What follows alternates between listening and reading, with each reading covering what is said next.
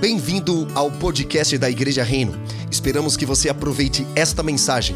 Mais informações sobre este conteúdo e outros recursos, visite reino.church.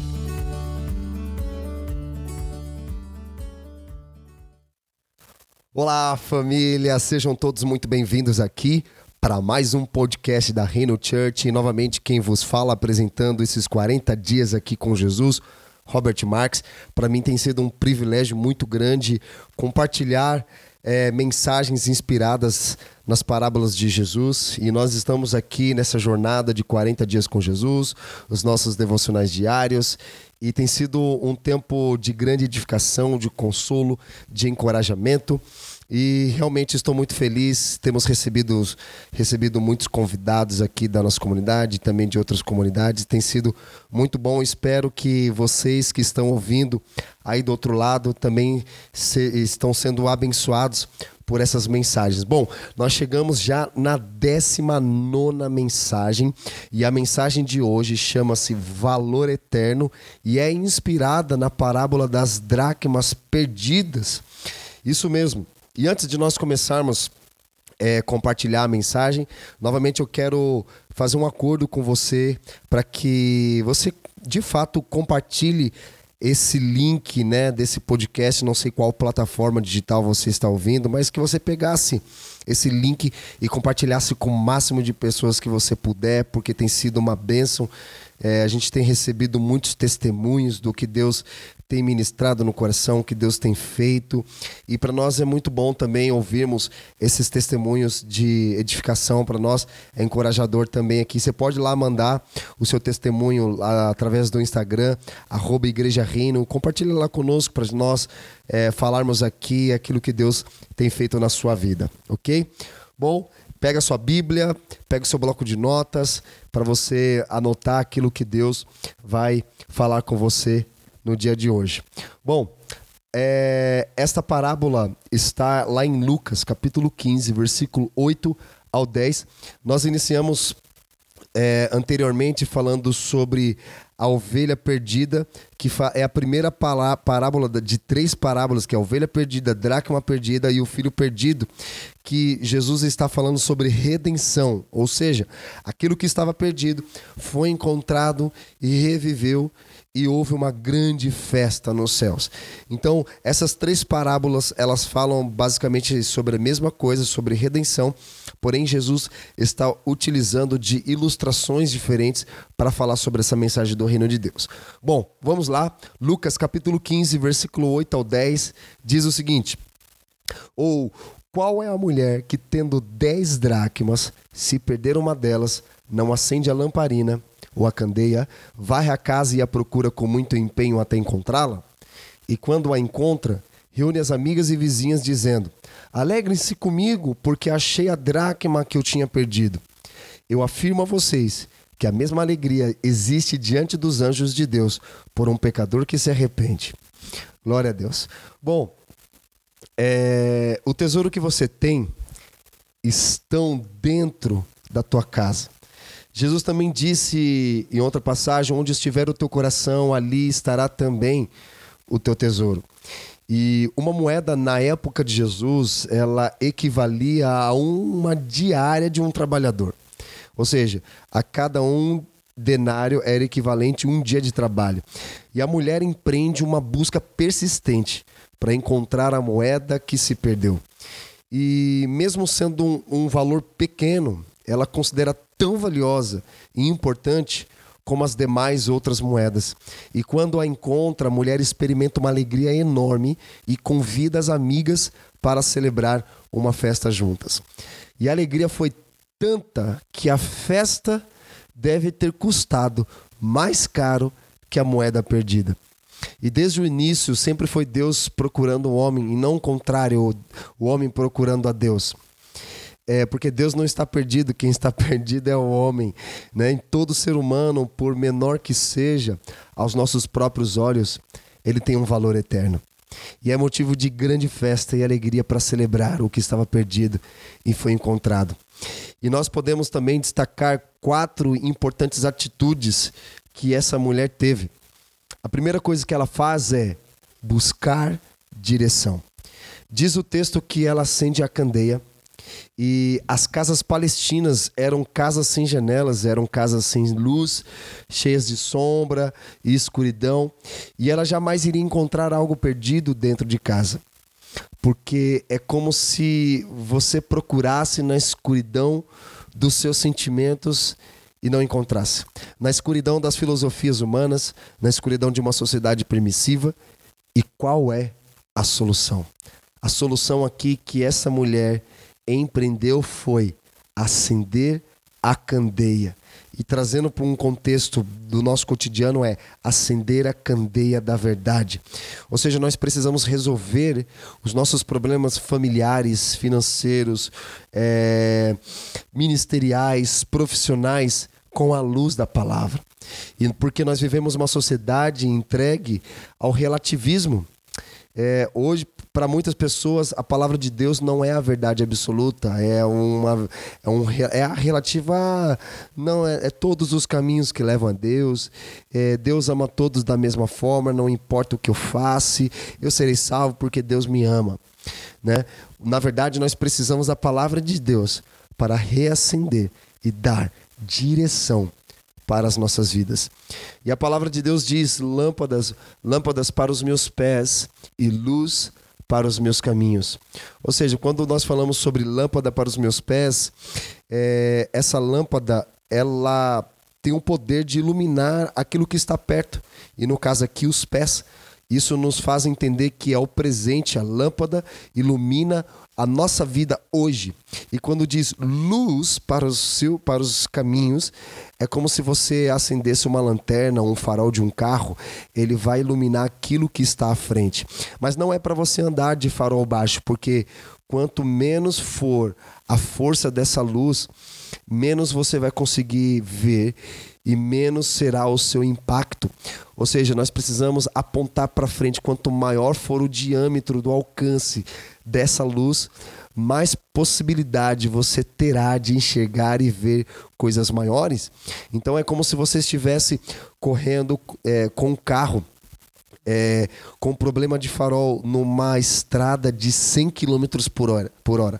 Prudentemente, o que você faria? Você daria seta, iria até o lado direito dessa rodovia e reduziria a velocidade do carro, porque você não tem luz suficiente para chegar, é, visualizar aquilo que está muito mais à frente. Imagina você andar com o farol baixo a 100 por hora numa rodovia.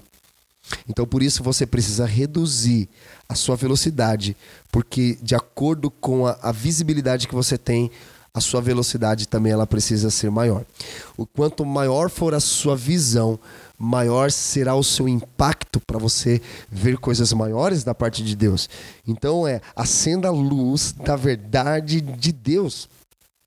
A segunda coisa que essa mulher fez foi um esforço enorme. Porque a gente vê que essa mulher ela empreende uma busca persistente para encontrar a moeda que se perdeu. Ela perdeu uma moeda algo de valor. Dentro de onde? Dentro da casa. Então, mesmo sendo, olha só, mesmo sendo um pequeno valor, ela considera tão valiosa e importante como as demais. Ou seja, mesmo é, na, é, monetariamente, é como se, vamos supor que seja um real comparado a uma nota de 100 reais, ela considera do mesmo valor que uma nota de 100 reais. Ela perdeu um valor de um real. E, e, e ela olha para a nota de 100 reais e olha e fala assim, cara, eu perdi uma, uma, moeda de um real e ela é tão importante quanto a nota de 100 reais. Porque para um mordomo, é, no que diz respeito às finanças, todo dinheiro é dinheiro. Não pode ser jogado fora e ele considera de valor.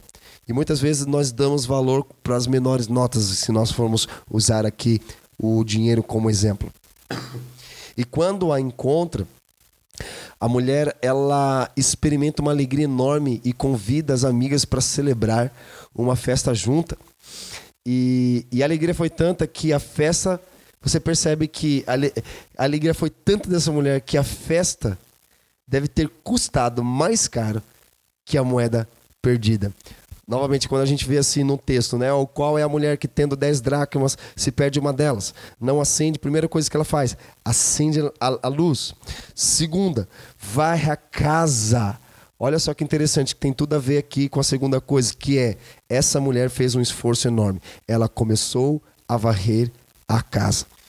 E para você varrer, você que está ouvindo aí, você já teve essa experiência de limpar a casa, você precisa mudar as coisas de lugar.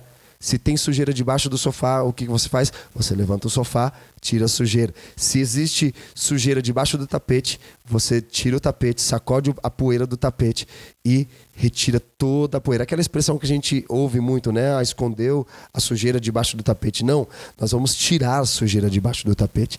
E, e muitas mulheres, principalmente as mulheres, elas gostam de mudar o, o, os móveis de lugar dentro de um determinado ambiente. Eu tenho uma esposa que é vira e mexe, ela muda a cama de lugar, muda o sofá de lugar, mesa de lugar, e mas quando ela está mudando as coisas de lugar, ela varre, né? É, limpa o ambiente, porque esses dias a gente estava limpando o sofá de casa e levantei o sofá e percebemos a quantidade de sujeira que havia debaixo e dentro do sofá. Tinha até carrinho de criança, tinha comida, tinha, tinha até moeda de um real. Encontramos.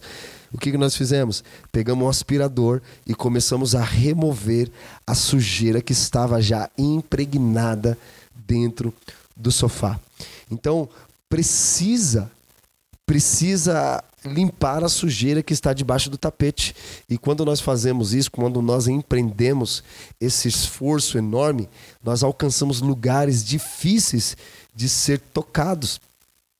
A terceira coisa que essa mulher faz é uma busca diligente.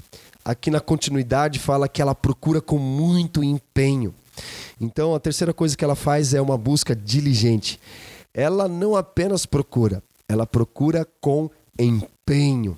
É preciso na vida ter coragem para não desistir no meio do caminho, quando nós nos deparamos com uma situação adversa que tem tentado diversas vezes nos paralisar para deixarmos de cumprir com aquilo que nós fomos chamados para fazer. É muito comum hoje a gente ouvir, principalmente dos jovens, dizendo: Pastor, qual é o meu propósito? Cara, você nunca vai entender qual é o seu propósito se você primeiro fazer uma outra pergunta: Qual é o propósito de Deus para minha vida? Porque nós estamos mais preocupados com a nossa vida do que o que Deus tem para nossa vida.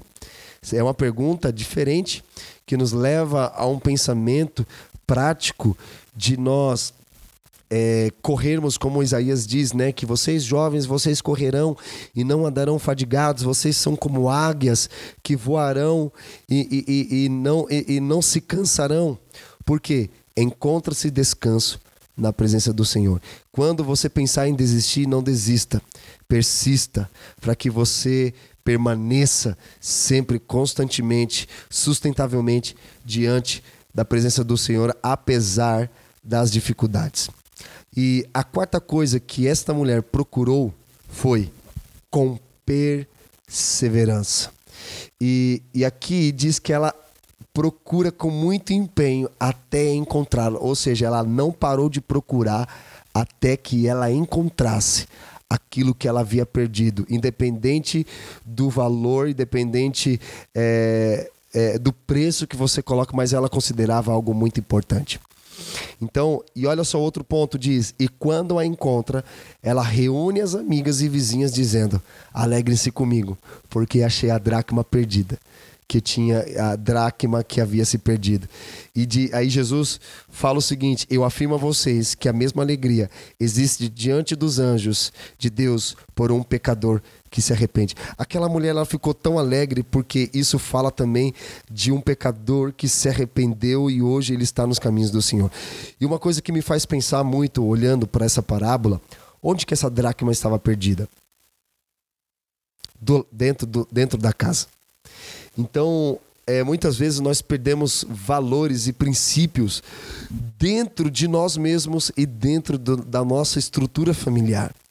Devido às experiências ruins e traumáticas das, das situações que adversas que acabam acontecendo durante a sua caminhada, você acaba perdendo valores e princípios dentro da sua casa. Mas o, o que eu quero declarar sobre a sua vida é que Deus está resgatando valores e restaurando princípios e nos posicionando no reino de Deus como reis e sacerdotes daquilo que Ele tem nos confiado. Então eu quero declarar essa palavra de Deus sobre a sua vida, que você tem um valor eterno para Deus.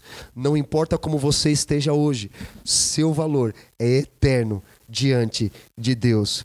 Ouça aquilo que Deus diz ao teu respeito. A palavra de Deus fala que a voz do Senhor é como voz de muitas águas.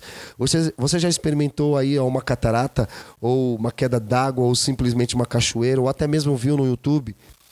Eu quero te, te encorajar a isso. Quando você, quanto mais próximo você chegar diante de uma queda d'água, menos você consegue ouvir as pessoas ao seu redor. Porque o impacto dessa água é tão poderoso que encobre todas as outras vozes. Por isso que a voz de Deus é comparada à voz de muitas águas que tem um propósito de silenciar todas as outras vozes para você ouvir apenas a voz de Deus. Nunca se esqueça, não importa como você esteja hoje, seu valor é eterno. Muito obrigado pela atenção de todos vocês e fica aqui meu agradecimento e que Deus abençoe e nos vemos no próximo podcast. Até logo. Você acabou de ouvir uma mensagem da Reino. Visite nosso site reino.church/podcast.